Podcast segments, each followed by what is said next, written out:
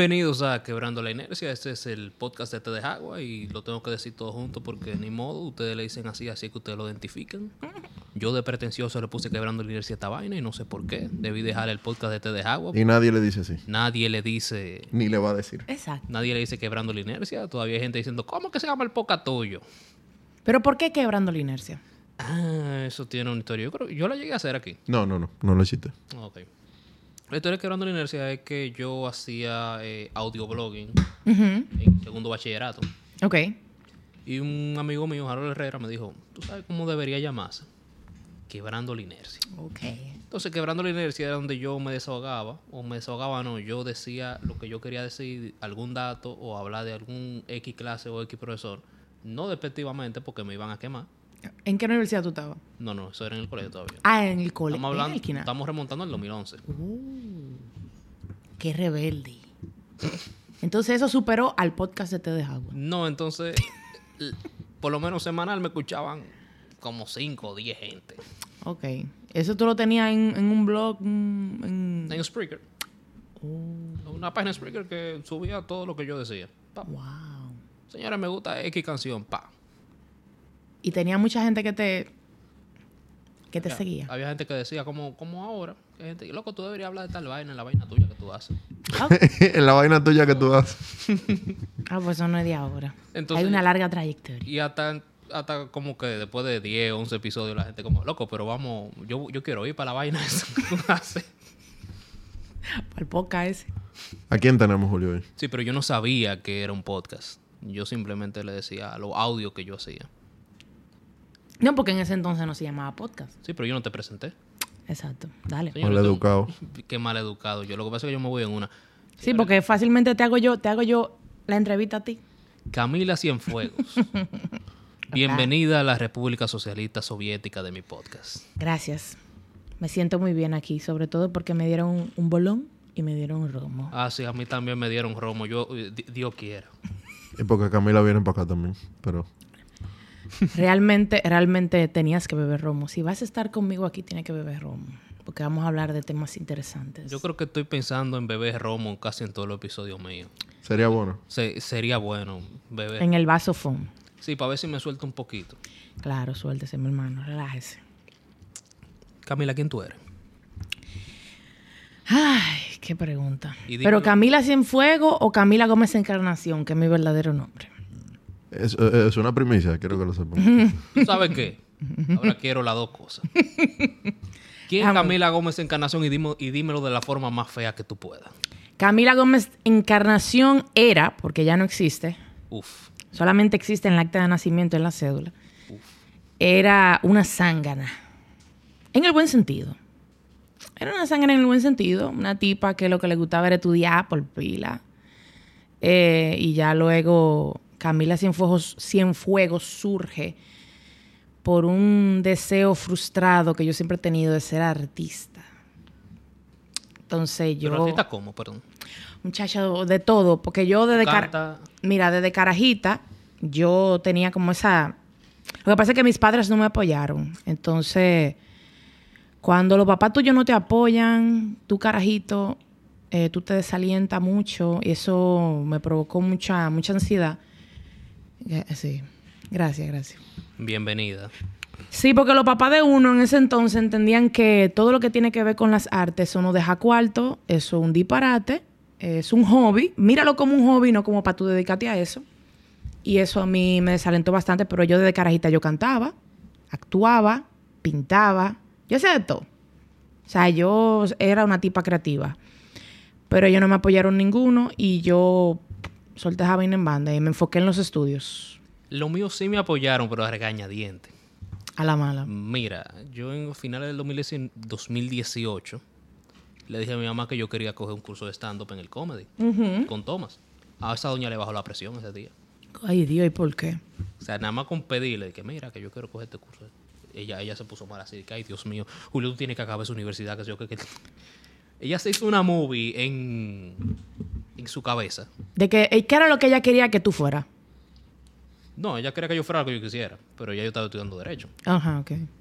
que era la única carrera que me permitía leer todo lo que yo quisiera. Y que me daría trabajo. O sea, ella quería, ella quería que tú estudiaras una carrera real. Exactamente. Pues lo que la gente no sabe es que estudiar Derecho significa eh, eh, tú tener conocimiento y conciencia de la eh, un- universalidad de las cosas.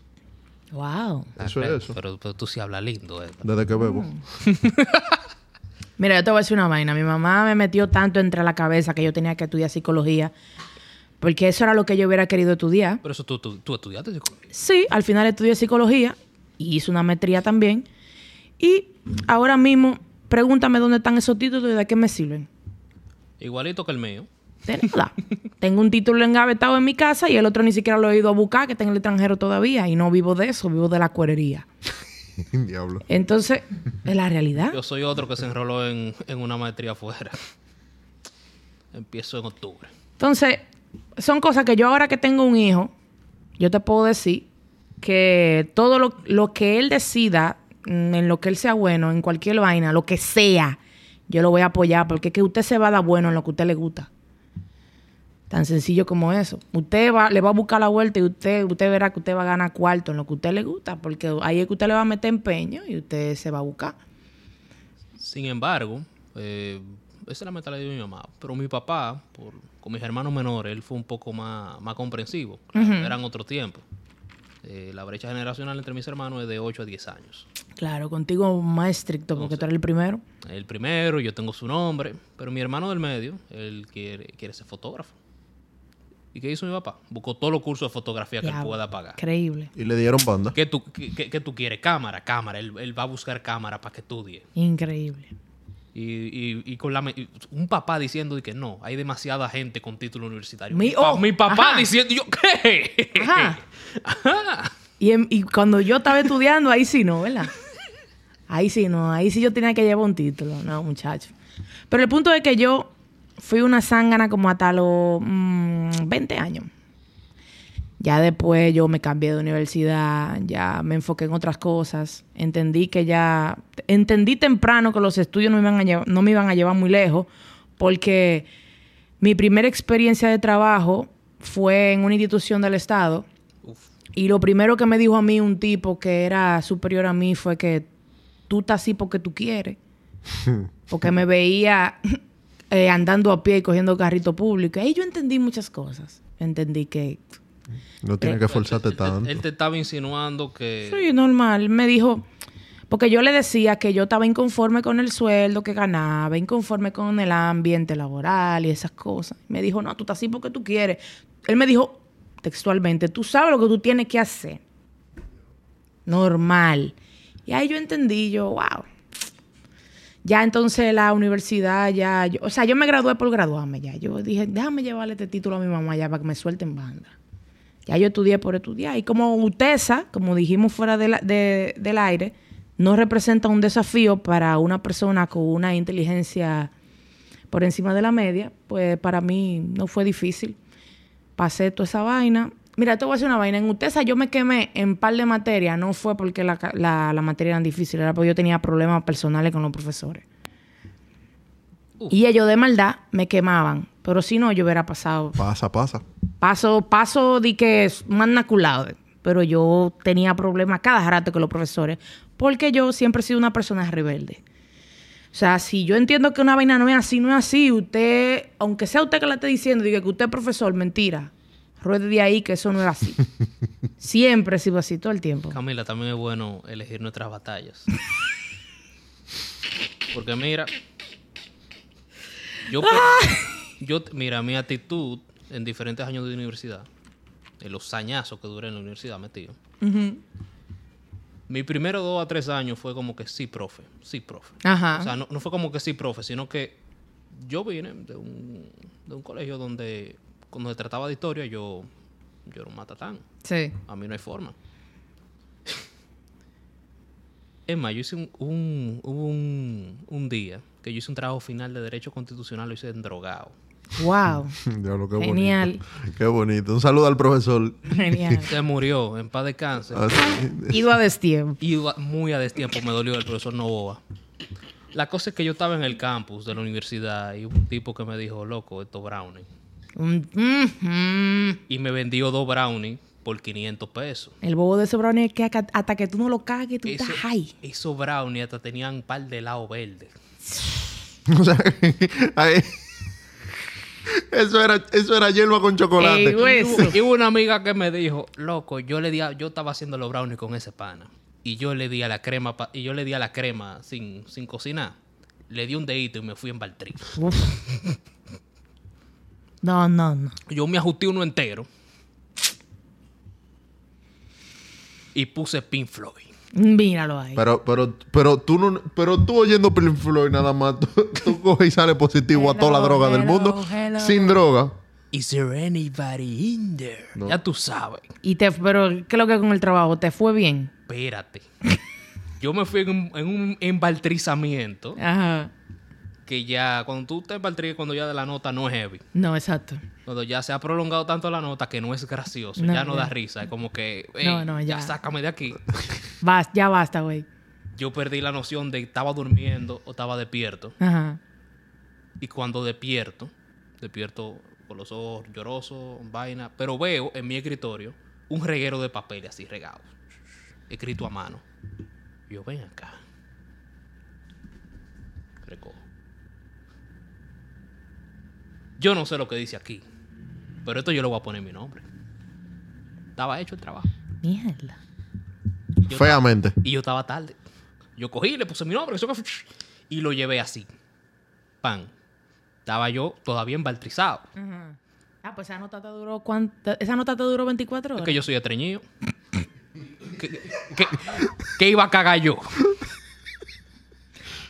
Ya. Así. Que vientre eso está allá adentro, no hay manera. Yo no cago diario.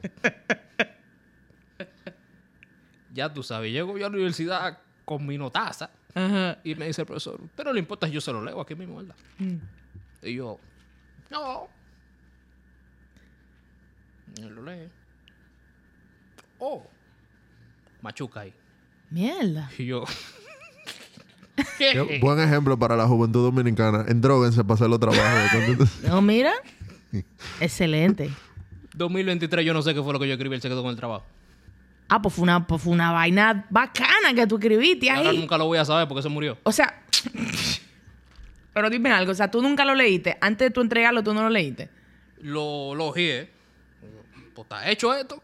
Yo estaba tarde, que me iba a importar a mí lo que te lo Pero no profundizaste en el trabajo. No, no profundicé en el trabajo. Yo no sé lo que puse. Dios mío. Bueno. ¿Cuánto sacaste? No, no saqué A. ¡Ay, Dios mío! Yo cuando vi esa yo me reí mucho. Ocho.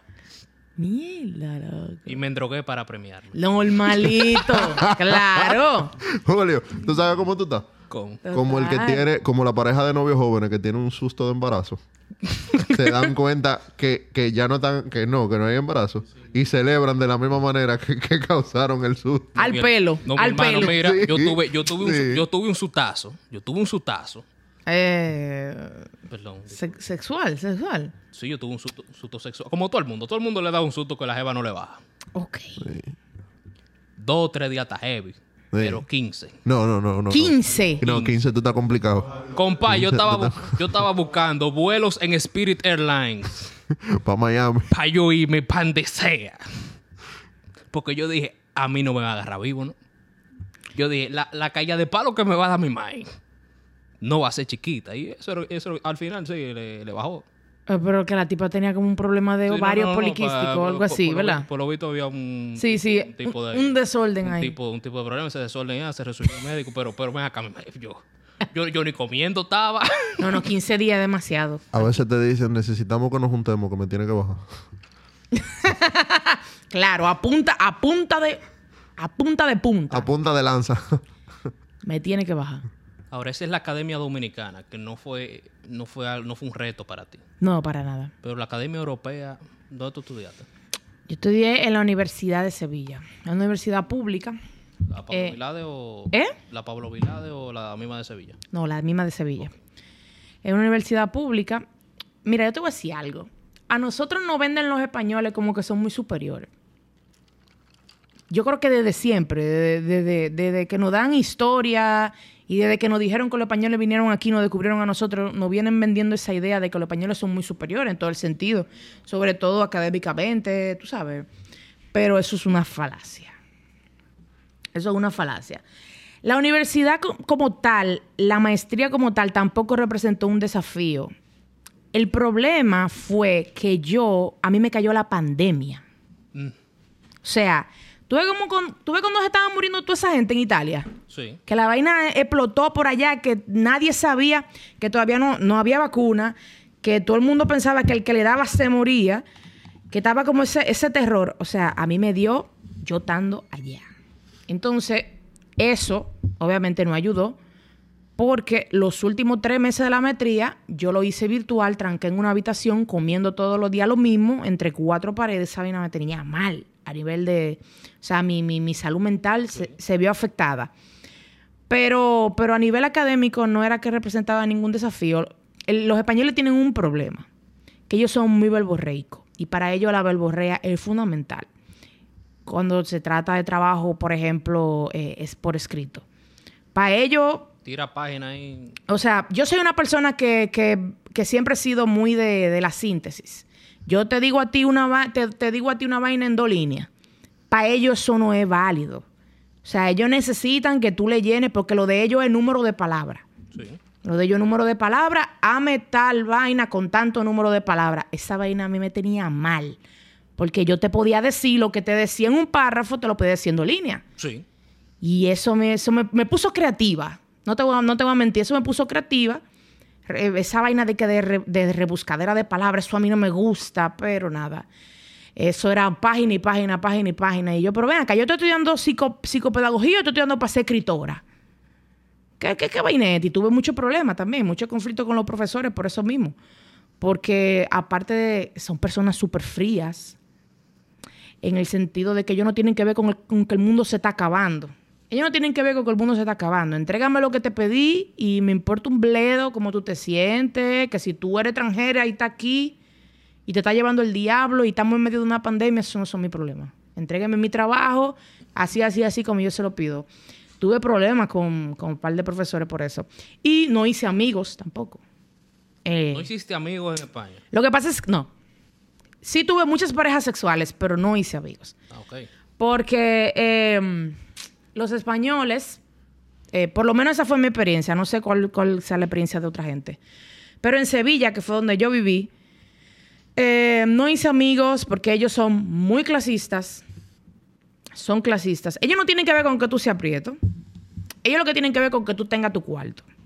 O mejor dicho, para ser más específica, tú tienes que aparentar que tú tienes cuarto, aunque tú no tengas. ¿Y cómo tú aparentas con la vestimenta? Eso es una. Ellos no, eh, si tú eres extranjero, ellos te pueden pasar, pero tú tienes que adaptarte a ellos. O sea, tú tienes que hablar con su acento. Si ellos te escucharon con un acento extranjero, te van a tratar como la mierda.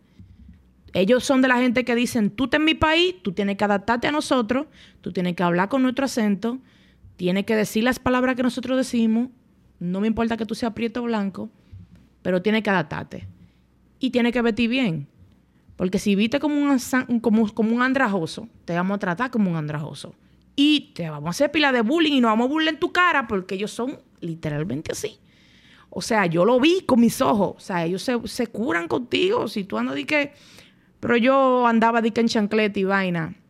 Y se curaban conmigo. Las que cocinaban, oye, las que cocinaban en el comedor de la residencia donde yo vivía, se curaban conmigo. Porque yo andaba en calizo. Porque yo agarraba de que bajaba de la habitación, iba para el comedor, de que a comerme algo, de que en calizo. Y se curaban conmigo así en mi cara, de que... Y yo, pero ven acá. Pero el punto es que no, no hice... A mí me llevé el diablo en España.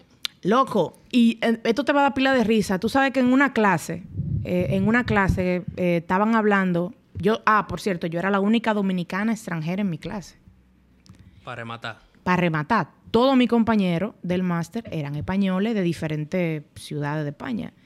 Y un día hablaron de la República Dominicana, a sabienda de que yo soy dominicana y que yo estaba ahí. Hicieron un comentario de que, porque ellos, ellos creen que en República Dominicana, aquí nosotros experimentamos lo que es las guerrillas. Para ellos, nosotros aquí esto es, esto es una loquera. Aquí hay guerrilla y toda la vaina. Tierra de nadie. Ajá, sí, ellos entienden que, ya tú sabes. Ajá. Y entonces me preguntan a mí, como para yo validar esa información, y yo le dije, sí, totalmente. Allá hay una guerrilla todos los días. Yo, es más, yo les recomiendo que no vayan por allá. Porque si, salen a, si salen a la calle, si salen a la acera, es un tiroteo donde sea. Le dije, no vayan por allá. Estamos hablando de unos tigres que tuvieron una guerra civil hace 90 años. Ajá. Normal. Y para ellos aquí es de que como... Porque ¿dónde que hay guerrilla todavía? ¿No en el Suramérica? Eh, En me Colombia, parece que en hasta- me parece que acuerdo. En Colombia, pero ah, casi toditas fueron, fueron suprimidas. Exacto. Bueno, pues para que tú estés claro, la mayor parte de los españoles creen que esto es una selva aquí. Y no solo los españoles, los europeos igual. Mira, en los tiempos de Balaguer, muchos dominicanos fueron a Rusia. Bueno, Unión Soviética. Exacto. Porque muchos se pegaban del Partido Comunista y el Partido Comunista repartía becas y, bueno. Pues, muchos se pegaban de ahí y se iban. No eran realmente comunistas, pero querían, querían ir, irse fuera o largarse. Como lo siguen haciendo ahora. Allá en la Universidad Aliada de los Pueblos, en Moscú, nos, nos pusieron un apodo chulísimo, los dominicoños. Los dominicoños. Los dominicoños. Mira. Que fue la palabra que los rusos se aprendieron. Eso, está, eso es un nombre jevísimo para un podcast, bro. Domi- Dominicoño. O sea, ¿qué Ellos- palabra que nos represente ellos- más que coño? No, el decían- coño es una coma. O sea, y signo de, admi- y, y Sí. signo de admiración. ¡Coño! Coño. Sí, porque coño depende como tú lo digas. Es como que. Coño. sí. O coño. Ay, coño. Ay, coño. La cosa que nos decían los dominicoños, porque era lo, lo- lo que más decíamos, Sí. como que estos tipos vienen aquí a decir coño. Ajá. A eso fue que fuimos a Rusia a decir coño. Pero en, en lo que es la academia, si por ejemplo un- una persona estudiaba, estudiaba minería, él le enseñaban minería, pero le enseñaban ingeniería civil. Buenísimo. ¿Por qué? Porque ellos entendían que de este lado no había nada. O sea, le enseñaban a construir carreteras, le enseñaban a construir edificios. ¿Por qué? Porque ellos entendían que aquí no había ni carretera, Sí. ni edificio. Ajá, ni nada. así mismo. O sea, había que construir carretera para llegar a la mina y el edificio para la mina. Usted- instalaciones que ustedes no tienen. Entonces, por eso muchos de los de esos que estudiaron allá no son exactamente ingenieros civiles. Estudiaron otra cosa, pero saben ingeniería civil. Claro. Que, que yo te voy a decir una vaina, es lo que muchos dominicanos creen de Haití también. Pues cuando la gente, cuando, o sea, los dominicanos tienen una creencia de Haití, de que Haití es una vaina como, como el África. La gente cree que Haití es Puerto Príncipe. Ajá. Pero sin embargo, históricamente, el Haití del norte y Haití, y Haití del sur son muy diferentes. Exacto. Históricamente muy diferente, mentalidad muy, dif- mu- mu- muy, distinta. Yo puedo ir ahora mismo, yo puedo ir a Cabo Haitiano. Sin problema. Y eso es como un punta cana. Mira, normal. Incluso cuando venían, cuando venía, se dice que viene Kenia a intervenir, una fuerza interventora en Haití, Eso, eso estaba, estaba la gente diciendo, "What? oye, oye, la miseria eh, ayudando a la necesidad. Pero yo prefiero, yo prefiero cualquier otro ejército menos el keniano. O sea, la gente cree que Kenia es un país que andan con lanza y con flecha. No, África en sentido general. La gente La cree gente que el, cree que África sí. la gente cree que el continente africano es, eso está lleno de tribus. Ellos andan... eh, Tribu y safari. El teléfono de ellos es una chinola. O sea, a lo- Tribu y safari y gente andando en taparrabo. Pero al ejército keniano le gustan esos tipos. Ese tipo de, de guerrillas, que tiene- ese tipo de banda que tienen en Haití, le encanta y le fascina. Pero que el ejército keniano tiene la vida entera peleando con el Boko Haram y con todo ese con- movimiento y con- y de con África completo. Porque ellos no se quedaron, ellos no se quedaron en los movimientos de Kenia. No, no, no, no, no. Esos tigres son el terror de Somalia.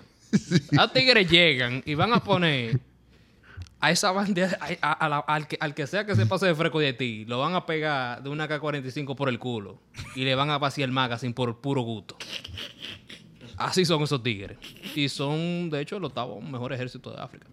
El Eh, octavo mejor. Sí. Mierda, coño.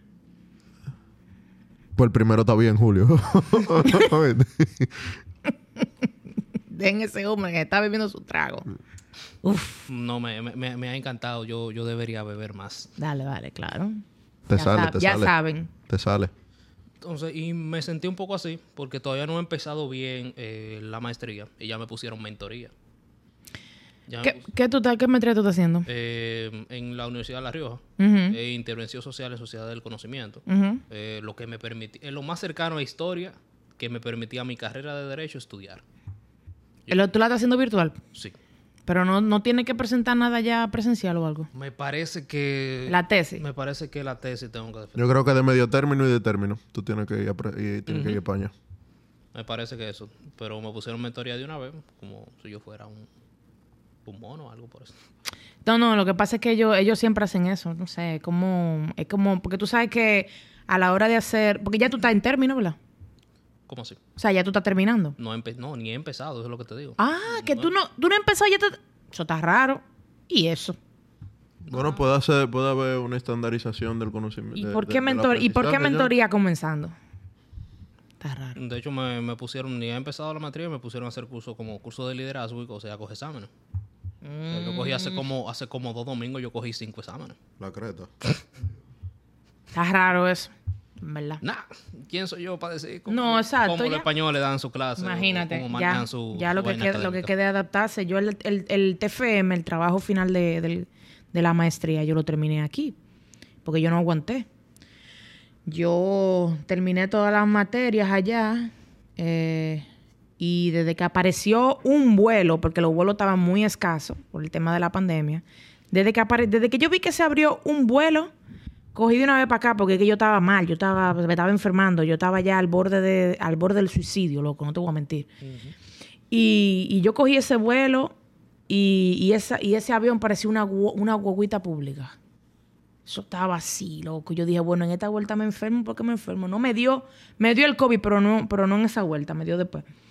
Y volví para acá y terminé, y terminé la, el- la tesis virtual con un, con, un, men- con un asesor, profesor de allá mismo de la universidad. Y gracias a Dios salí de eso. En estos días me tiraron y me dijeron que el título está listo ya. Oye, después de como dos años, Pero ven acá, que el título estaba, que el título estaba listo ya. cuando yo te conocí en, la, en las redes, estamos hablando pandemia por ahí, que famosísima tú te hiciste, haciendo denuncia de intrusismo. Sí. Totalmente de acuerdo. Y creo que en ese tiempo tú todavía estaba, estaba, estaba terminando lo de España, ya tú el- No, ya yo había terminado. Yo lo que tenía era pendiente el trabajo final. Y, y después que terminé el trabajo final, que me tomó como un par de meses, el título, para que tú sabes que te dan, Ahora es que sale el tú título. sabes que te dan uno provisional. Te dan un provisional cuando se trata de, de, de vainas así internacionales, presenciales, no sé virtual como sea. Pero cuando es vainas presenciales, te dan un título pro- eh, provisional y el oficial te- se, tarda, se tarda un tiempo. Entonces el mío obviamente se tardó más por el tema de la pandemia. Y fue en estos días que me, como quien dice, en este año fue que me escribieron y me dijeron que estaba listo. Pero ya tú sabes, yo tengo o que yo o que mandar a una gente para que lo vaya a buscar, pero tiene que ser con un documento notarizado y toda la mierda. Yo qué sé, con su basura de título. Total, para lo que me sirve eso. Aquí cobra una gente, un, un licenciado y y una gente con una maestría cobran lo mismo. Y cuidado, si consiguen trabajo, porque aquí los trabajos, trabajo. aquí los trabajos no, no aparecen. Y no te atrevas tú a hacer dos maestrías para que no estés sobrecalificada para la posición. Manito, pero ¿y quién? Pero, y- no, y, y, y- ¿pero qué tú me dejas a mí que yo iba a hacer un doctorado? El doctorado nada más sirve para tu echar vaina. Eh, sí, yo, yo quiero, yo quiero hacer un Yo iba a doctorado. dedicar a hacer un Yo- doctorado. Yo, yo quiero hacer un doctorado todavía. ¿Por qué? Porque, espérate. De hecho, mi trabajo final de la maestría, yo lo hice de que, porque habían, habían, te daban dos opciones. Hacerlo de que trabajo de, de, de profe, de profes, no me acuerdo el término, y, de, y otro de investigación. Ese de investigación, yo lo hice porque me sirve ese mismo trabajo para hacer un doctorado, si yo quiero hacerlo después en el futuro. Y lo hice precisamente con O sea, esa Es intención. tan bueno que sirve para tu doctorado. Exacto. Uf. Entonces, lo hice con esa misma intención porque quería dedicarse a un doctorado, pero doctorado de que si doctorado me ve a mí, yo. ¿Tú sabes a quién yo no Digo, le deberías, tú deberías hacerlo. ¿Tú sabes a quién yo no le perdono que no haga un doctorado? ¿A quién? A ese señor que está ahí. Él Porque debería. ¿Tú sabes lo que el doctor te deja agua? Él debería. No, mi hermano, espérate. Cuando yo... eh, si Dios- No, que yo no te lo si Dios- permito, yo no te si lo Dios- permito. Si Dios quiere, cuando yo me doctore, después de yo doctorarme, el que no me diga doctor, Do- no, pero no doctor. pero no es doctor Julio. No es doctor Julio César Valentín. Doctor T de Jago. doctor deja agua. Y me cambio el usuario de Instagram y todo y me pongo DR. T de De Jago. te deja agua. Normal, real. Real. Apoyo eso. Lo apoyo. ok, pero déjeme terminar la maestría. Claro, es verdad. Paso a paso. Entonces, eh, volviendo a te conocí en las redes por eso, por eso hicimos, fue, eso, eso fue genial. O sea, como que todo el mundo estaba como que Genial. loco, la pa-". bueno, para el especta para el espectador, ¿eh? Exacto. Para el espectador. En un sentido genial. Porque ah, yo sé, yo sé lo que es no ser el espectador. Ujú. Yo sé lo que es la parte no genial de crear contenido. Exacto. Todavía no es, ya no es genial para mí. Ey, ey, ey, ey, ey, ey, ey. Perdón. Ni con la ayuda.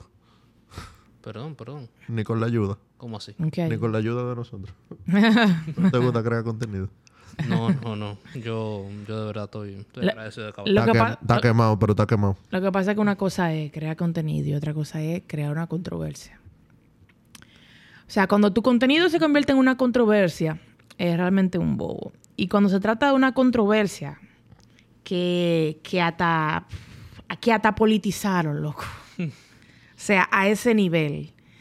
Esa vaina tuvo eh, realmente eh, fue, fue una etapa, fue una etapa difícil, ¿verdad? Y todavía, todavía estoy pagando, estoy pagando las consecuencias de esa vaina, ¿verdad? Porque hay mucha gente que quedó como que se cogió ese pleito como que muy personal y todavía eh, a mí se me cierran muchas puertas por esa mierda. En verdad.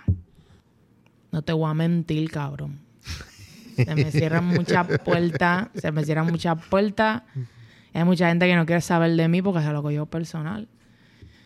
Lo cogió personal. Se lo cogió personal y tú sabes, esa persona, bueno, eh, esa persona lo que quiere que yo me vaya del país es que yo, me, que yo no haga mi vida fuera de aquí.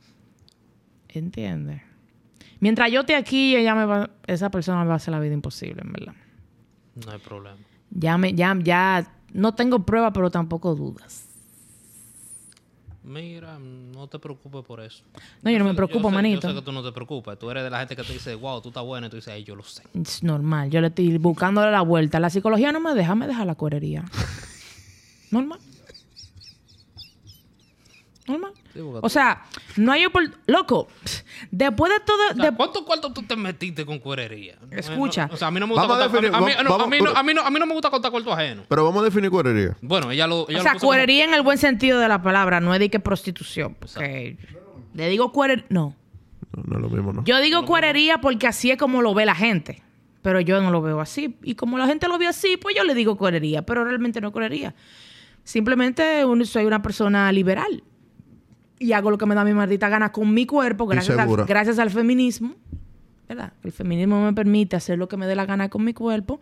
Y estamos hablando de que, loco, vivimos en, vivimos en una de las ciudades más caras a nivel de que de alquiler. No, eso es una locura. Esto, esto es- esto es increíble. Loco, yo pago casi 20 mil pesos de alquiler en mi apartamento, viviendo, eh, y nada más tiene dos habitaciones. Mami, si tú estás escuchando esto, el diablo me va a hacer mudar de Y, la vi- casa. y vivo por San Isidro, que no es que yo vivo en el centro de la ciudad, yo vivo por San Isidro, pago casi 20 mil pesos en un apartamento viejo que tiene pila de vaina vieja, cayéndoselo encima casi mente con filtración y de todo, con dos habitaciones. Y, loco, y los trabajos lo que te quieren es pagar de que 30 mil pesos, Pero 35 suerte el, mil que, suerte el que llega ahí. Entonces tú te, tú te sientas a analizar y tú dices, pero ven acá, espérate. Pero es que yo gasté demasiado cuarto preparándome. Entonces, yo no me voy a meter en un 7 a 5, de que por 35 mil pesos, de que de lunes a viernes hasta trabajar los sábados hasta las 12. Dejarle de que al hijo mío una gente que voy a tener que pagarle por lo menos 10 mil pesos para que me lo atienda. Pero que el salario no te lo compensa eso. No. Tampoco. Gastando pasaje o gasolina. En el mejor de los casos, si no andas a pie. eh, que comida, que esto, que lo otro. Pero ven acá, coñazo. No, no, no. Yo dije, espérate. Un momento. Tani voy. Fao la bola. Espérate. Estamos en pandemia. Esta vaina está heavy. Di que de OnlyFans. uh, yo tengo un par de fotos ahí engavetadas. Vainita artística, vainita conceptual. Vainita a pie. Vainita a pie. Fotos que yo me hacía por amor al arte, porque como te dije, yo siempre he tenido como esa creatividad, ese altitaje en el cuerpo, y yo lo manifestaba de todas las formas que yo podía. Entonces, también me dio para modelar en un tiempo. Yo, y, y yo no sé si tú sabes que yo tuve un cortometraje que sonó mucho aquí, que se llamaba Swingers. Yo, yo, yo lo vi. Sí, lo vi. Swinger. Tú lo viste, sí, ¿verdad? Escuché, escuché de eso. También tuve mi, mi etapa. Yo tuve mi etapa de cantante, me- que, que hasta canté una vez di que, di que en casa de teatro. Tuve mi etapa de, de actriz, tuve mi etapa de todo. Yo tuve mi etapa de todo. Entonces, en esa etapa de modelaje tenía pila de fotos engavetadas y, uh, qué sé yo qué. Cuando salí el OnlyFans, yo dije, mierda, pero déjame hacer una prueba. Sobito esa foto al OnlyFans que tenía ahí y aproveché, obviamente, inteligentemente, estratégicamente, el lío con la tipa, el sonido y la vaina que tenía en ese momento. Inteligente. Y dije, pa, déjame subirlo ahora. Muchacho, cuando yo vi di que 1.500, 2.000 dólares mensual, con unas foticos de nada, porque eran unas foticos de nada. Yo dije, wey, pero esto está bacano, Y porque lo, yo no estoy... y lo siguen siendo porque la- las fotos tuyas nunca llegaron a, a lo que es la vulgaridad. No, no, no, no. Lo mío todo era conceptual, así artístico. Eso era de que así, de que, o sea, nunca di que una foto de que, de que, pla. No, Una no. foto de la creta. No, nunca una foto de, que, de, la- de nada, ni, ni metiéndome nada para allá, ni, ni pajeándome, nada de eso. O sea, era algo sumamente artístico, qué sé yo qué. Y cuando yo vi esa cantidad de dinero, que no es de que la gran vaina, como dicen todas estas pendejas, de que, que se buscan de que un viaje de miles de Habladora dólares, toda. que son unas habladoras todas. Yo te estoy montando la pura, yo me, lo- yo me buscaba entre 1.500 y 2.000 mensual. Y eso está más que bien, porque aquí son muy poca gente la que ganan esa cantidad de dinero. No, acá yo hago, yo calculo, eh, yo hago como 700. Y yo digo, bueno, no, yo estoy de granadísimo, pero lo hago. Yo no me imagino, dos mil dólares. Loco, sí. Y yo, y yo ¿qué, qué yo hice? Bueno, yo guardé mi dinero. Claro, yo guardé mi dinero. Y lo otro lo usaba para la cotidianidad y la vaina. Y yo decía, no, pero que yo, esto está, esto está genial porque yo me levanto a la hora que me dé mi gana. Agarro y me voy de viaje. Yo me, me iba para Colombia y creaba contenido por allá y lo subía. Que si me quiero ir para un resort, que si me quiero ir para el interior, me levanto a la hora que me da la gana, no tengo horario, libertad de tiempo, libertad financiera, libertad de todo. A cambio de que de enseñar par de tetica y las rayitas del culo. Gran cosa. Todo conlleva sacrificios. Sí, pero como quiera, eso, eso, eso también crea contenido. Claro. Y no es un maíz. No. La gente hablamos, cree que sí. hablamos de libertad financiera, yo sé que, pero crear, eso también es crear contenido. Y eso no es un maíz. No, y te voy a decir una cosa. Eh, la gente cree que quizá es muy fácil, pero tiene una ciencia. Porque mira, para mantener los suscriptores interesados y que renueven la, la suscripción mensual, tú tienes que ser muy creativo. Y tú tienes que trabajarle mucho la psicología al hombre. Porque el hombre, el hombre es básico. Sí. Tú no puedes enseñarle todo de un tablazo.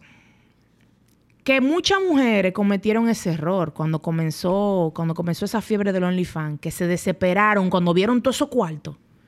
Dijeron, Dios mío, cuántas bendiciones. Y dieron todo en el primer mes. Y, y quisieron hacer de todo, pornografía de toda clase. ¿Qué pasa? Cuando el hombre ya vio todo de ti, loca, Ya no hay más nada. ya que más yo tengo que ver. Ya tú me enseñaste todo lo que yo tenía que ver, ya yo no, ya yo no tengo nada que ver, ya yo no me suscribo más. Y comenzó a de, cuando ya comenzaron a ver que, de- que comenzaron a decaer esos cuartos, en depresión todita. Entonces, ¿qué pasa? Yo desde el principio siempre tracé mi línea. Yo siempre dije cuál era mi límite. Cuando me preguntaban, por ejemplo, fulana, tú no me mandas tal cosa haciendo esto o enseñando esto. No. Eh, yo llego hasta aquí. Tú eres el que sabe. Entonces, esa persona seguía suscribiéndose porque mantenía una esperanza de que en algún momento Él podía ver algo. quizás yo me podía desesperar y podía llegar a ese punto. Pero se mantenía suscribiéndose. Entonces hay que mantener el morbo y la vaina. Y me lo llegaron a decir, par de tigres. Dije, loca, lo que más me gusta de ti es eso, como que tú me dejabas ir a la imaginación. Tú me dejabas ir a la imaginación. Entonces yo tenía un público también, porque digo tenía porque ya yo no hago ese tipo de contenido. Ya tú sabes que lo que yo estoy haciendo era un podcast, ya yo no hago desnudos. Pero cuando yo hacía Entre, desnudo... entre comillas, ¿no? Pre- pregúntale del podcast, Exacto. Julio. Perdón. un podcast topless, pero no desnudo completo. Ya. Ok. Entonces, cuando yo hacía los desnudos completos, yo tenía un grupito de hombres que lo que les gustaba eran dos cosas. Verme los pies. Pero, manito, hey, es un nicho. No te Eso rías es lo que que es más cua- es que, es que me estoy riendo. todo el Yo Eso es lo que hice- más cuarto da. Todo el Yo hice pila de todo el mundo- cuarto con todo el eso. mundo tiene lo suyo. Eh, Yo hay hice hombres que pila le de gustan los cuarto. pies y hay ciertos congresistas porque que no le es por gustan las nada, mujeres. no, yo, porque me no es por estoy nada. riendo, yo me estoy riendo de que lo fácil que es ganar ese dinero enseñándolo. No, porque no, no es por nada, pero los pies míos son, son lindos, loco. Los pies míos son el final. Es que, Eduardo, la Yo te puedo enseñar una foto ahora mismo, y no es por nada. no- la, gente, la gente tiene sus gustos. Hay gente que le gustan los pies, hay gente que le gusta la teta, hay gente que le gusta la nalga y hay ciertos congresistas que le gustan las mujeres con huevos. Ya, normal. Y no solo congresistas. Bueno. normal. Sí, es así. Tú lo ves que salen del Congreso y se van a la bolita con sus mujeres modernas. Ya, lo bélico, lo bélico. No, mira, mira, los pies es un nicho. Y tú sabes que es un nicho también. Y esto, eh, sal- esto, esto va para las mujeres que están escuchando esto. Esto es un nicho también. Hay un grupo de hombres que les encanta a las mujeres con su pelo en la creta. Pila de pelo, no, do- no dos y tres. no. Ah, tú, tú. Ahí no me Te estoy La hablando pila de pelo. Porque tú sabes que No ahora... di que un caminito, no di que un landing No, no, no, no, no, no, no, no. O sea, yo tenía una persona que literalmente me pagaba para que yo me dejara crecer el, el, el vello púbico a un nivel de que yo que era insostenible para mí. Que yo decía, manito, Que te duraba la mitad el manito, yo me quiero quitar todo estos pelos. Y me decía, no te lo quites, toma. Fua, me mandaba dinero. Normal. O sea, era una cosa, una cosa exagerada. Y yo tenía que, yo, yo, yo me sentía ya que yo tenía que pedirle permiso a él y de todo para yo quitarme los pelos. Pues claro, el tipo me estaba pagando muy bien. Por yo mantenerme ese, ese bello público, él me estaba pagando muy bien. Y entonces yo le decía, loco, mira, yo puedo. de casualidad yo puedo, quítame tú estos pelos, Ya tú- porque ya tú loco. no- ya tú no aguantabas. No, no, loco. Porque además, yo le decía a él, yo le decía a él, por más que yo me lo deje crecer, ya mi pelo llega hasta un límite. O sea, no pienses que, que yo voy, que yo voy a llegar a un punto en el que voy a poder hacerme una trenza. Imposible. Está fuerte. Entonces, el tipo, sí, loco, el tipo. eh, Pero, pero oye, es genial. Porque, loco, ¿qué, qué? Ese eran los cuartos mejor ganados del maldito mundo. Pues, Pero claro que sí. Por eso es que incluso me estaba, me estaba riendo de la cosa de los pies. Loco. Es el mercado que más se está explotando. Si tú O te sea- pones a ver un, un, un OnlyFans, lo que más los tigres quieren es fotos de los pies de las mujeres. Óyeme, lo mejor del mundo, bueno, en estos días estaba hablando con unas amigas mías, estábamos hablando de la, comparando el chapeo con el OnlyFans. Y es que no hay punto de comparación, o sea, hacer. OnlyFans es lo mejor, o sea, a nivel de, a nivel de, de beneficio, es, lo- es muchísimo mejor que chapear, porque mira, yo no lo tengo que mamar a nadie. Tú no tienes contacto con gente. No tengo contacto con nadie, no tengo que chulearme con nadie, no tengo que desbaratar una familia, no tengo que ser amante, no tengo que aguantar golpes, no tengo, o sea, nadie me pone la mano, nadie me, o sea, nada, loco, es como que ya me viste. Me viste en una foto, yo por aquí, tú por allá, me mandaste a mi cuarto, te di lo que querías, yo feliz y tú feliz. Anota eso para el podcast, Camila.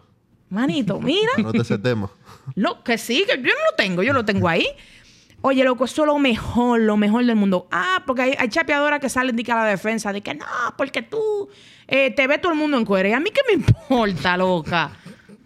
Y a ti te dan tu galleta porque te compraron una jipeta El diablo. normal y desbaratarte una familia y desbaratarte una... mm, que ¿Tú me entiendes? Y muchísimas cosas, loco, no. Yo me compro mi jipeta con mi cuarto que me busqué enseñando la nalga y tú te buscas tu jipeta dándolo. Es muy diferente. Es muy diferente. Pero háblame de la tetaruda. que- Bueno, el O sea, podcast... ¿es ¿Las tetas rudas o la No. tetaruda? Tetas rudas. Es tetas rudas. En verdad era de que tetarudas, Es que yo- es que como es que- sí. pero la gente no le iba a llegar. O sea, aquí la gente, la gente es media bruta. bro. Pero está fuera, de, está, está fuera de liga el concepto. No, no, no. Fuera de liga. Eh, el loco, me está dando pila de brega, en verdad, es difícil. Porque miren, estos días le hice una entrevista a una persona del medio, de, de los medios tradicionales. ¿Y se encueró también? O sea, sí, era un hombre. Diablo. Era un hombre, o sea, solamente se quitó la camisa. Le hice una entrevista y, lo, y después él se echó para atrás. Y me la mandó, a- me dijo que no, que no la subiera, loco. Un maldito lío, ¿verdad? Con esta gente del diablo, de estos medios. Porque tú sabes que aquí, aquí hay demasiado moralismo, demasiada vaina. Aquí la, la gente muy ratrera por abajo, por atrás. Pero a la clara quieren estar privando que ellos son más papitas que el papa. Vaina que me quilla, loco, porque por eso es que no avanzamos. Entonces el tipo al final, oye, esa entrevista fue genial. Loco, esa entrevista fue genial. Yo creo que él le hubiera, a él le hubiera ayudado pila también. Pero nada, tú sabes, ¿no? que las marcas, que el diablo. Al final me dijo, no, no suba eso. Me dio un par de pesos ahí para que no lo subiera. Y yo, nada, bueno. ¿Qué vamos a hacer? Pero es muy difícil. Porque obviamente el podcast tiene un concepto. El concepto es topless. Los invitados no están obligados, simplemente, o sea, yo y la compañera. Pero es una sugerencia. Aunque Pero yo se le- se le dice- Yo puedo ir encamisado. ¿no? Sí, no, no, no, no. Tú puedes, no hay ningún problema. O sea, la- la- porque el topless lo estamos vendiendo mi compañera y yo. La, los, la persona que invitamos no, no, tiene- no están obligados a eso. Pero obviamente sí se hablan de temas explícitos. Claro. Se, ta- se habla de tema explícito porque se la, o sea, obviamente son temas variados, pero lo que prima ahí es el tema sexual. Porque ven acá, loco. Vamos, ¿qué vamos a hacer? Vamos a hablar de Estamos- religión con la teta afuera. De, de dulce Bueno, de mira, coco tierno, vamos mira. a hablar con la teta ¿Tú me afuera. entiendes? No, porque mira, por ejemplo, este podcast. Este podcast yo pensé que yo, que yo no quiero un podcast sexual. Ujú. Porque, ¿verdad? Lo mío historia. Ajá, claro. Al final, aquí estoy haciendo un episodio sexual. Porque, Porque yo estoy aquí. porque tú estás aquí. Y yo dije, bueno, Bueno, eso era, eso es parte de. Eso, eso es parte de y yo estoy feliz con eso. A mí no me... A mí esta vaina no me importa. Todo va, ¿eh? No, pero el, el, el, el tema sexual siempre, o sea, por lo menos conmigo siempre tiene que primar. Porque o sea que yo soy educadora sexual también. Soy educadora sexual, soy psicopedagoga, soy psicóloga, entonces ese tema siempre tiene que primar. Entonces, el tema del el, el concepto de topless fue porque, número uno, entiendo que aquí no cabe un podcast más, es lo primero. Sí, claro. Eh, eh, aquí no cabe un podcast más, entonces yo decía, coño, la gente me pide que haga un podcast. Si lo voy a hacer, tiene que haber algo, un elemento diferencial. Y tiene que haber un elemento diferencial que me identifique. O sea, que yo me sienta identificada con eso. Dije, coño, ya yo he hecho OnlyFans, ya yo he hecho desnudo. ¿Por qué no hago un podcast topless? Investigué en internet a ver si existía algún podcast topless en el mundo y aparentemente no hay. O sea, creo que lo, lo único que hay así y como similar, eh, tú lo encuentras en página porno y vaina, pero obviamente porque... Ajá. Pero así como, como con la línea mía, mira, nosotros, nosotros ayer le hicimos una entrevista a Ingrid Jorge, eh, a la hija de la Tora. Ella obviamente no hizo el topless completo per se, pero óyeme, la tipa fluyó y hablamos de temas, o sea, de- hasta de política, loco. Imagínate, hablando hasta de política con la teta afuera. eso Tú estás es- rompiendo un paradigma jevísimo ahí. Sí, sí, sí. Claro. O sea, y, y es como, el- la idea es como que normalizar el tema de que de la teta afuera, de que una mujer esté con la teta afuera, como de que ya la gente se quite ese chi de que, ah, no, porque tú estás enseñando la teta, tú no, no se te puede coger en serio, o tú no eres necesariamente una persona inteligente. Eso es, es como, como, como rompiendo como con todo eso. Y, o sea, a mí me encantó esa entrevista, de verdad. Mira, y hace, 100, hace, hace 100 años ni nosotros podíamos andar topless. No. Ni nosotros, que estamos tan heavy yendo a la playa, topless. Real, yo siento hombre que... andaba sin camisa iba preso por exhibicionista. Ah, sí, es verdad, es verdad. Pero nada, yo siento como que esto, esto puede, puede funcionar.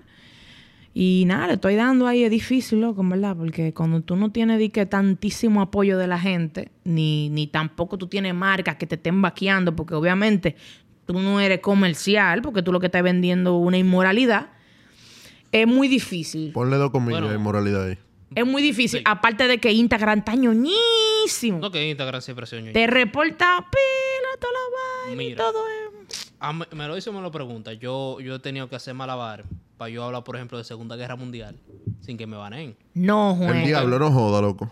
Pero ven acá, el, el, eh, en, en el episodio que hice con Karen, que yo hablé sobre Pearl Harbor, Hiroshima y vainita, y yo hice un chiste sobre Hitler.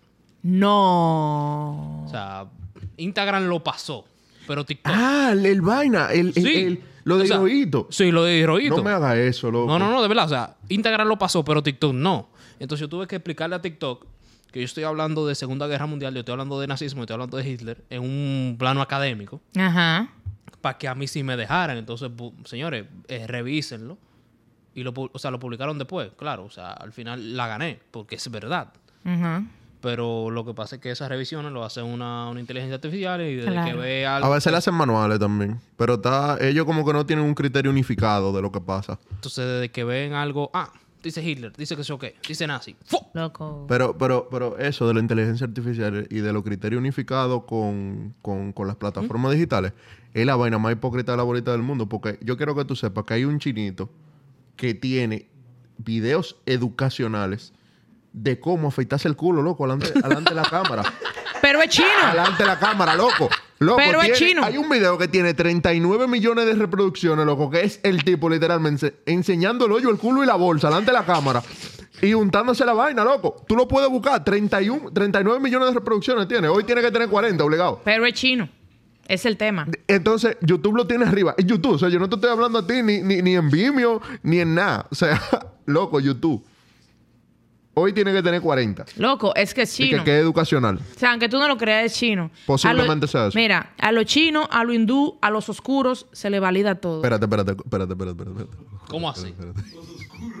Los oscuros. Tú me entendiste, no quise decir la palabra. Tú sabes que te banean también por esa palabra. A los morenitos, a los morenitos. A los oscuros, a los hindú, a los chinos. Loco, cuando yo me entro a Netflix a ver una película, una serie, lo que sea, yo digo, pero ven acá, ¿cuáles son los parámetros? O sea, ¿cuáles, cuáles, son, ¿cuáles son los parámetros para tú poder subir una película a Netflix? Porque yo he visto una salta de disparate, y nada más porque es de hindú, nada más porque es coreano, nada más porque es de gente oscura. Tú necesitas un Ya negro, una- tú necesitas un negro, un homosexual y un asiático para hacer una serie exitosa en Netflix. Y que Netflix le empuje. Loco, pero lo que te estoy diciendo, Mi, o sea, mamá, mi mamá me dejó por una serie turca a mí. Tú- Ah, no, no, Eso es otra vaina normal, también. eso es normal, eso es O sea, La perdí, compa. o sea, ¿eh? eh, ahora mismo yo lo que siento es como que no importa qué disparate de película o qué disparate de serie tú hiciste, ¿tú eres de dónde? Ah, está bien, venga, vamos a ponértelo aquí. Rían para que todo el mundo lo vea y vamos a sugerírselo a todo el mundo. Julio. Everybody para que lo vea todo el mundo. Las, las novelas turcas son tan tal que a veces el protagonista se muere. y de todo.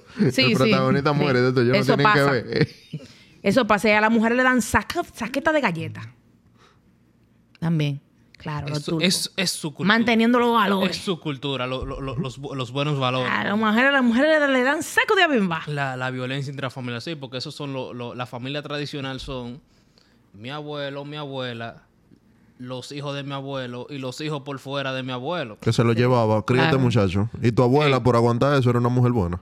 Oye, no, no, las abuelas de uno eran oro, mi hermano. Tenían un corazón de oro. Ese much- llegaba ese muchacho del cuerno y, y, ¿qué- y qué hacían?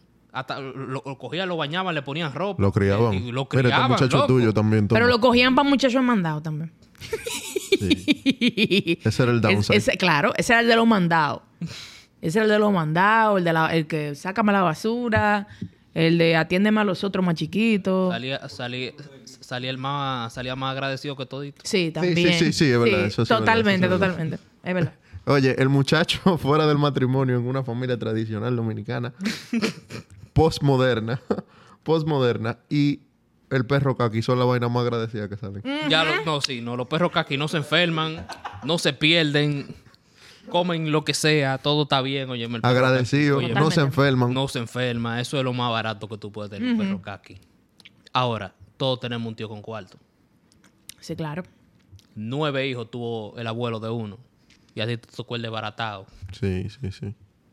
Sí, como vaina. Todos tenemos un tío con cuarto. Nunca el papá de uno, el de los cuartos. Nunca. Y tu mamá siempre tiene un cuento de un hombre con el que ella no se casó. Pero que era mejor que tu papá. que El era- pretendiente, no, el pretendiente Era- de mi mamá estaba coronadísimo. Sí. Y tú viniste a tenerme a mí con el más rullillo. Y a dañarle el cuerpo. y a dañarle el cuerpo. Va a seguir. Porque tú puedes tener ocho hermanos y tú fuiste que la malograste. Ah, sí, sí, sí. Eso, eso es así. Pues señores, a todo esto, yo invité una, yo invité una psicóloga, fue, ¿eh? Claro, hay que hablar de... Ustedes, tienen que respetar la República Socialista Soviética de mi podcast. No, pero ahí en la universidad, me imagino, o sea, suena cliché, pero tú diste a Freud y todos esos tigres. Sí, claro. O sea, de la vista de un psicólogo, ¿cómo es el síndrome de Edipo y de Electra? ¿Cómo lo estudiaron ustedes? Bueno, mira.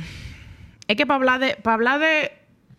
Para hablar del complejo de Edipo y del complejo de Electra, hay que primero hablar de las etapas del desarrollo psicosexual. Mm. Wow, qué fina me vengo. Hay que hablar primero de las etapas del desarrollo psicosexual. Y decían que esa maestría no iba a dar para nada. Loco, tú sabes que ah, antes, antes de hablar de cualquier vaina, ah, Claro. ahora me, to- ahora me estoy acordando de, una, de un debate que yo tuve con una conservadora bien famosa, ella no la voy a No mencionar. hay problema. Una conservadora de las redes, del grupito de... ajá. Y estábamos, y estábamos tuvimos un debate una vez, ella, yo le dije a ella que yo apoyo el hecho de que todos los seres humanos somos, eh, somos seres sexuados. Que yo apoyo eso, yo estoy de acuerdo con eso. Y ella me salta de que, ay, pero tú estás citando a 15. Y yo, "Mm, sí, es verdad, pero ¿cuál es el problema con eso? No, porque tú sabes que él experimentaba con niños, qué sé yo qué. Yo, claro, loca, imagínate, estamos Re- hablando... revisionismo histórico. Estamos hablando de hace dos siglos. Eh, un siglo, dos siglos, claro, es verdad. Tienen, igual que Freud, que era un misógino del diablo, porque era judío y. Tenía muchas aspiras, aspiraciones. Ya, tú me entiendes. O sea, o sea, no podemos, no podemos de que, que por, por vaina que, que esa gente hicieron por un tema circunstancial, histórico, de época y no sé qué, tú venís que a juzgar todo un. Además, la ciencia es inmutable. Eh, lo, que, lo que en ese momento, o sea, gracias a esos descubrimientos de esa gente, fue que la cosa se fue desarrollando y después se fueron descubriendo más vainas, no sé qué. Tú me puedes decir a mí, porque yo te diga a ti que yo entiendo que el ser humano es un ser sexuado porque entiendo que hay base para decir eso. Diga que yo estoy citando a Kinsey, que, eso, que ese tipo lo que experimentaba con niños. Y que hay un tema, y disculpa que te interrumpa. Y nos pasa a nosotros los historiadores que muchos cometen el error de, juz- de juzgar los hechos del pasado con la moral de hoy. Ajá, exacto. Revisionismo histórico, No, man. no, el revisionismo histórico hasta yo mismo lo hago. Yo mismo lo hago, pero yo, yo tengo un criterio para eso. Sí. O sea, yo tengo que documentarme para yo hablar de, mira, eh, yo pienso que dijimos, estamos enseñando esto erróneamente. Claro. Eso sí. Yo tengo aquí la documentación que podría indicar que estamos indicando esto erróneamente. Pero que esa no es la corriente de revisionismo histórico que se está utilizando. La corriente de, revi- de revisionismo histórico es de que yo en el 1869, 69, en el 1850 en Alabama, yo hubiese tenido un amigo negro y gay. Y yo siempre tengo la razón. es eso. Ese, ese, ese, ese tema, ese tema, tengo- ese tema podría discutirlo, eh, podría discutirlo contigo, que tengo que ver que quién que está diciendo eso. De nuevo, no, no, me, me agarraste fuera de base. Yo no sabía que había gente diciendo eso. Sí, así, así es que están aplicando el revisionismo histórico. Loco, Entonces, eh, dime tú, eh, inve- investigaban con, con gente. Claro, pasa por ejemplo con, en mi tiempo, se diagnosticaba el autismo con, con Asperger o Camer. O sea, en mi tiempo era o tú hablabas o no hablabas. Punto. Ya no, ya uno porque Asperger era un era un nazi que, que experimentaba con los niños y fue claro, el que experimentaba con los niños fue el que hizo el descubrimiento de eso. Lo que pasa es que tú no puedes juzgar un descubrimiento por los métodos que se utilizaron en ese momento, porque es que tú, tú tienes que, tú tienes que eh, situarte en el contexto Sin embargo, histórico. este nazi con todo su experimento fue el que descubrió la neurodivergencia. Es ¿Tú me verdad, entiendes? no lo, no lo clamamos a él, está heavy, pero su trabajo. El arte o el artista. Además, si no vamos a eso, que eso fue lo que yo le dije a ella en ese momento, si no vamos a eso, si tenemos que juzgar los métodos, entonces vamos a juzgarte a ti por los métodos que se utilizaron para convertir al cristianismo a muchísima gente. ¿Tú me entiendes? O sea, tú que eres una cristiana muy devota, que sé yo qué, ok, pero ¿y cuáles fueron los métodos que se utilizaron en el pasado para convertir a la gente al cristianismo, la Inquisición? Yo no te puedo juzgar a ti, no puedo juzgar a la religión en sentido general por los métodos que se utilizaron en el pasado. Entonces, eh, es lo mismo. O sea, lo mismo. En ese momento, eso era, ese era el recurso que él tenía a la mano, que fue algo radical, que fue algo controvertido. Pero al final ese fue, eh, o sea, al, al final ese fue el primer paso al, al- al- estudio de la sexualidad humana en sentido general. Fue el resultado de, de luego de, de aplicar, tú sabes, el método científico. Ujú, ¿Cuál fue su resultado? Exacto. No, mira, bueno, esta es la parte en la que tú me decías, bueno, el resultado de él fue este. No, no, porque realmente yo no profundicé en ese estudio de Kinsey, porque él lo que decía era eso, que el ser humano era sexuado, pero era más basándose en los, en el psicoanálisis de Freud, que era lo que, que era lo que te iba a hablar ahorita. Eh, antes de hablar de complejo de Edipo y complejo de Electra, primero hay que profundizar en, la- en las etapas del desarrollo psicosexual que Freud eh, determinó. Porque yo sé por qué se le llama Edipo. O sea, Edipo Rey fue un pana que Ajá. cogió, mató a su papá y se casó con su mamá. Y se casó con su mamá. O sea, fue, yo creo que fue la primera vez que alguien dijo que singa su madre. Exacto. Sí. Pero lo que dice, lo que dice Freud, o lo que de- bueno, lo que, lo que dijo Freud, el complejo de Edipo y el complejo de Electra, que el complejo de Electra fue Jung, que lo, Ah, que no, no, no fue Freud, fue Jung. Porque, obviamente, como Freud era un misógino, era un misógino, él no contemplaba a la mujer. Él lo que decía que las, las niñas desde el nacimiento lo que sentían era una envidia del pene, un celo del, del pene. Qué chulo. Eh, exacto. Un tipo misógino, maldito. Pero el punto es que eh, la, el complejo de Edipo se da en la etapa fálica. En la etapa fálica del desarrollo psicosexual. Que yo diría que ahí es donde se forja de- realmente la identidad de género. Porque es como que el varón comienza una rivalidad con el padre, una competencia con el padre para ganar la atención de la madre. Entonces, al mismo tiempo, yo voy imitándote, imitando al papá, y es como que ya me identifico con mi papá, y es como que ya yo voy forjando, forjando esa identidad. Y lo mismo pasa con, la, con las niñas. Es como que Y Electra en este- el que sería Electra en este caso. Es como que te veo, ve a la mamá como una rival, compito contigo, quiero ser igual a ti y luego me identifico contigo. Y yo creo que ahí es que pasan, o sea, cuando, y cuando pasa lo contrario, yo creo que ahí es que surge el tema de la homosexualidad y todas esas cosas de... O sea, porque eso, eso era lo que decía Freud, que cuando, que cuando no sucedía eso como, como él lo decía, o sea, si no, si no sucedía el complejo de Edipo, el complejo de Electra, y pasaba todo lo contrario, entonces se daba una fijación. Y esa fijación, entiendo yo, que es lo que lleva a la homosexualidad y a todas esas cosas. Porque ahí es donde realmente se forja la identidad de género y la orientación sexual y todas esas, todas esas cosas. Entonces, Julio, imagínate tú a esa psicóloga explicando eso con los senos afuera. Y hablando de temas de peso. Y hablando de temas de peso y rompiendo ese paradigma de que, de que, ah, bueno, como yo ando con la teta afuera, yo no puedo saber eso.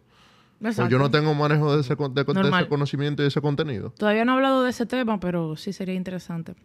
Sobre todo porque hay muchos conservadores que entienden que cuando se habla o se dice que el ser humano es sexuado, la gente cree que el placer se limita al orgasmo. El placer, desde el punto de vista de Freud, no se limitaba al orgasmo o al placer maduro sexual. El placer era para él, por ejemplo, que un bebé se alimentara del seno de su madre y se llenara. Estoy full. Wow, qué placer. Que un niño vaya al baño y cague. Cagar es un placer. Cagar es un placer. Que un niño o una, una persona adulta vaya al baño y vacíe su vejiga es un placer. El autocontrol es un placer. El- la autosuficiencia es un placer. Eh, el- la felicidad es un placer. O sea, ¿tú me estás entendiendo? Sí. O sea, todo, todas esas, todos esos elementos que representan el placer. Y yo no te he hablado todavía de sexo, no te he hablado todavía de, de placer sexual, no te he hablado todavía de orgasmo ni de nada.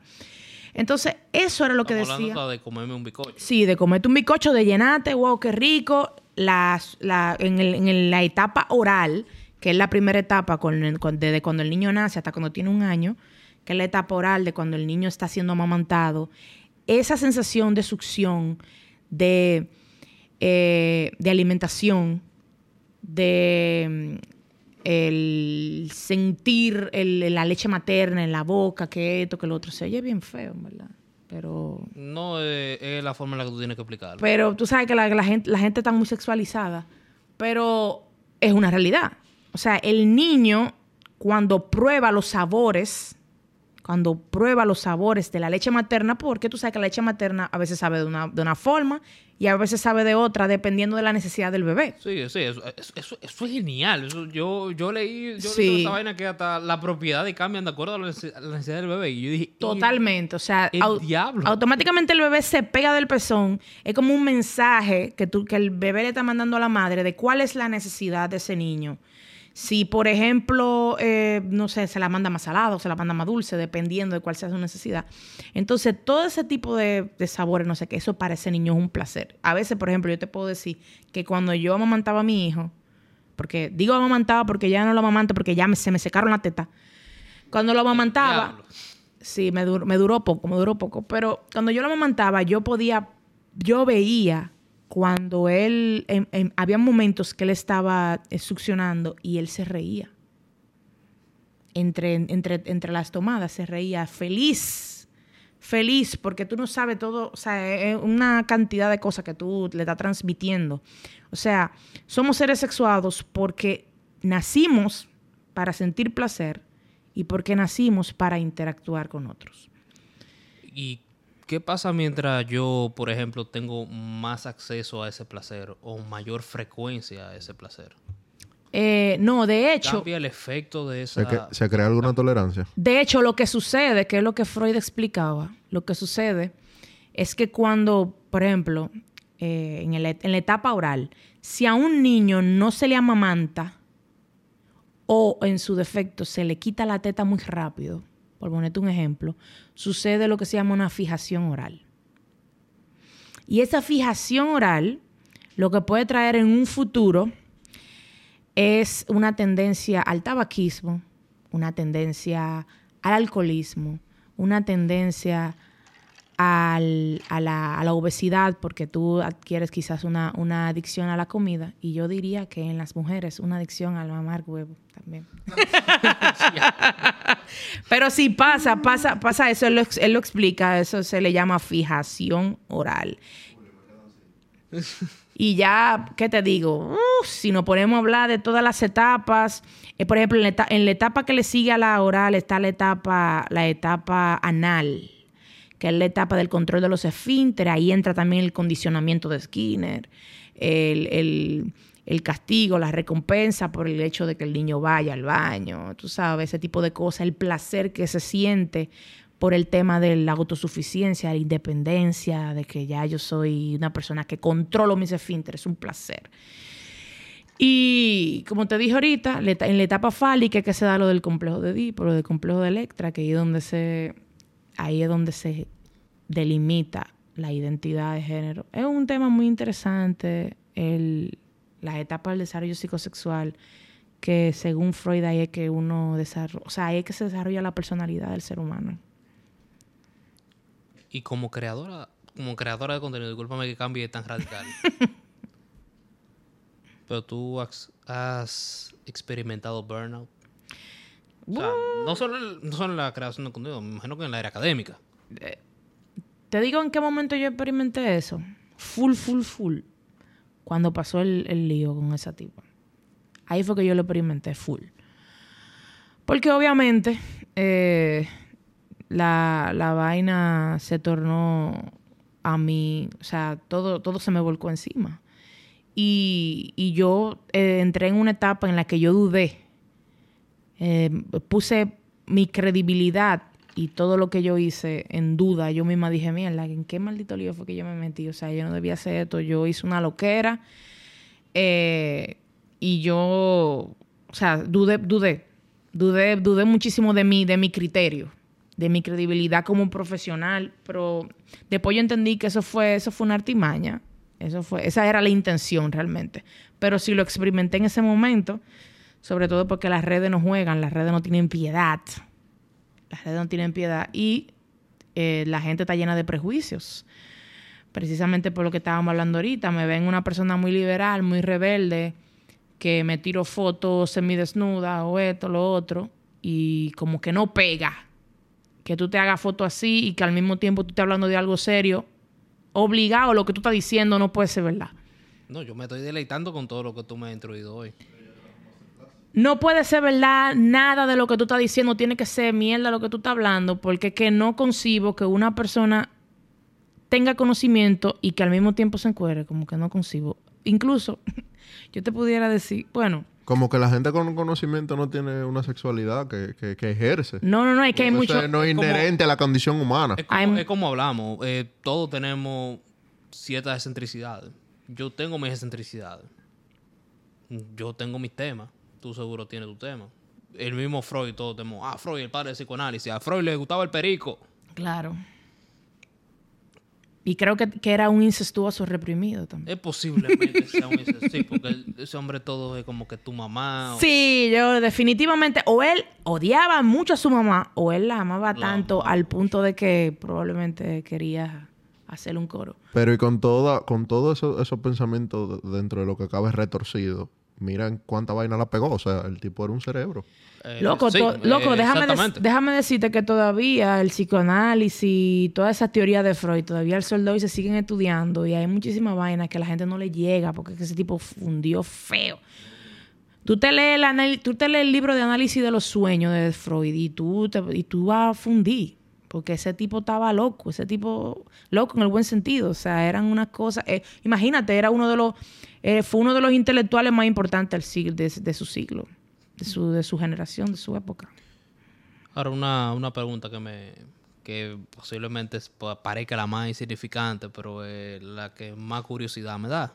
Yo conozco a Camila haciendo reckless, yo conozco a Camila haciendo atrevida, yo conozco a Camila enfrentando, no me importa qué. Ahora tú tienes un hijo. Ser un hijo te convirtió, te convierte en más prudente, te dio prudencia. Por ejemplo, yo, yo puedo, yo no tengo hijo. Yo, a mí no me importa. eh, yo no tengo nada que perder. Yo, yo puedo decir lo que sea quien sea. Eh, loco, tener un hijo no solamente te hace más prudente, yo creo que también te llena de mucho amor propio.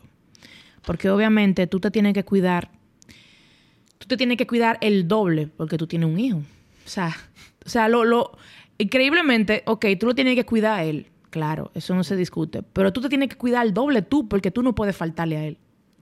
Entonces yo creo que, que sí, o sea, muchísimo más prudente, muchísimo más amor propio, me cuido más. Eh, yo he dicho en anteriores ocasiones que yo llegué a abortar mi par de veces, que eso es otro tema. Yo lo que le recomiendo, lo que, lo que siempre... le- Yo no estoy en contra, en contra del aborto. Yo estoy en contra de toda esta loca del diablo que andan hablando por ahí de que, que el aborto no tiene consecuencia, lo cual es... O sea, que no tiene secuela, lo cual es totalmente falso. Pero es porque- que Camila, el, el mismo parto tiene secuencia. Loco, que te muerda secuela. un perro tiene secuela. Y no, la va, y no lo va a tener un bendito aborto. Váyese de ahí. Muchas muchas mujeres después de parir se meten alcohólicas.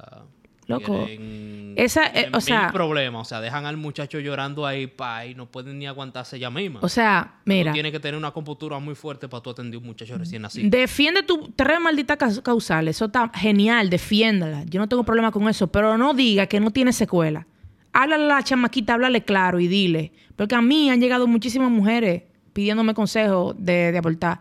Y yo se lo doy. Pero yo le hablo claro y le digo, loca, cuando eso pase, tú vas a experimentar esto y esto y esto y esto. Tu vida no va a volver a ser la misma jamás.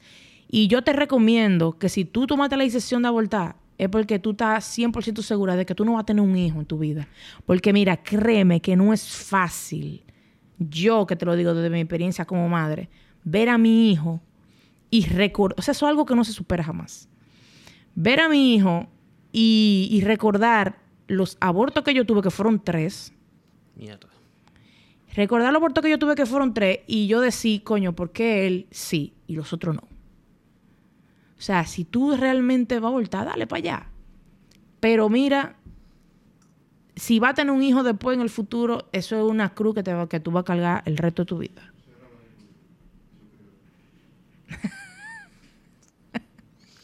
Wow. Eh, Camila, gracias por tu palabra. Gracias por, por compartir tu experiencia. Siempre. Gracias por venir aquí. Gracias por aceptar la invitación. Realmente yo estoy más feliz de que tú estés aquí. Ah. Yo estoy feliz por conocerte por fin. Ah, sí, claro, verdad. Éramos amigos de redes, pero Sí, nunca porque, no porque me gusta que, que Camila me ha invitado. Como que, mira esto que, esto que te dijo aquí. Tú, a ti que te gusta la historia. Eso es verdad. A mí o a Edwin no pasa cada, a mí a Edwin no pasa cada rato. que sí. Loco, Edwin es el final. ese tipo es otro que yo estoy loca por conocerlo. Edwin es genial, lo que priva en serio en redes. Loco, ese tipo es genial. Pero Edwin, Edwin, Edwin, Edwin para mí. un Yo aprendo demasiado amigo, con ese un tipo. gran amigo un gran hermano. Y es que siempre sufren de, de ponernos como que la policía de la policía de la historia. y es como que Edwin no le responde. History a mí- police. A mí que me importa, es una falacia de autoridad. O sea, como que lo que yo diga te apoya a ti, como que déjame apoyar. No, no te voy a apoyar, pero si tú, por ejemplo, me haces una pregunta, que tú por- recuerdo que tú me preguntaste, mira, que ella habló sobre la mulata, que la mulata es eh, un, un término despectivo que, que sobre habla, que habla como el caballo blanco. Loco, eso fue hace pila. Eso fuese pila, pero tengo gran Qué, memoria. mal- qué memoria, amigo. Wow. Yo te dije, mira, sí es verdad, pero ella le está dando, ella se está yendo demasiado en una. Ya mulata es un término que. Claro. que la gente lo cogió y punto. Señores, suscríbanse. Ya terminó. Si ustedes lo quieren de nuevo, pues me dicen. Si no lo quieren de nuevo, pues, pues se joden. Y Camila, gracias por venir a la República Socialista Soviética de mi podcast. Siempre. Nos vemos la próxima semana. Chao.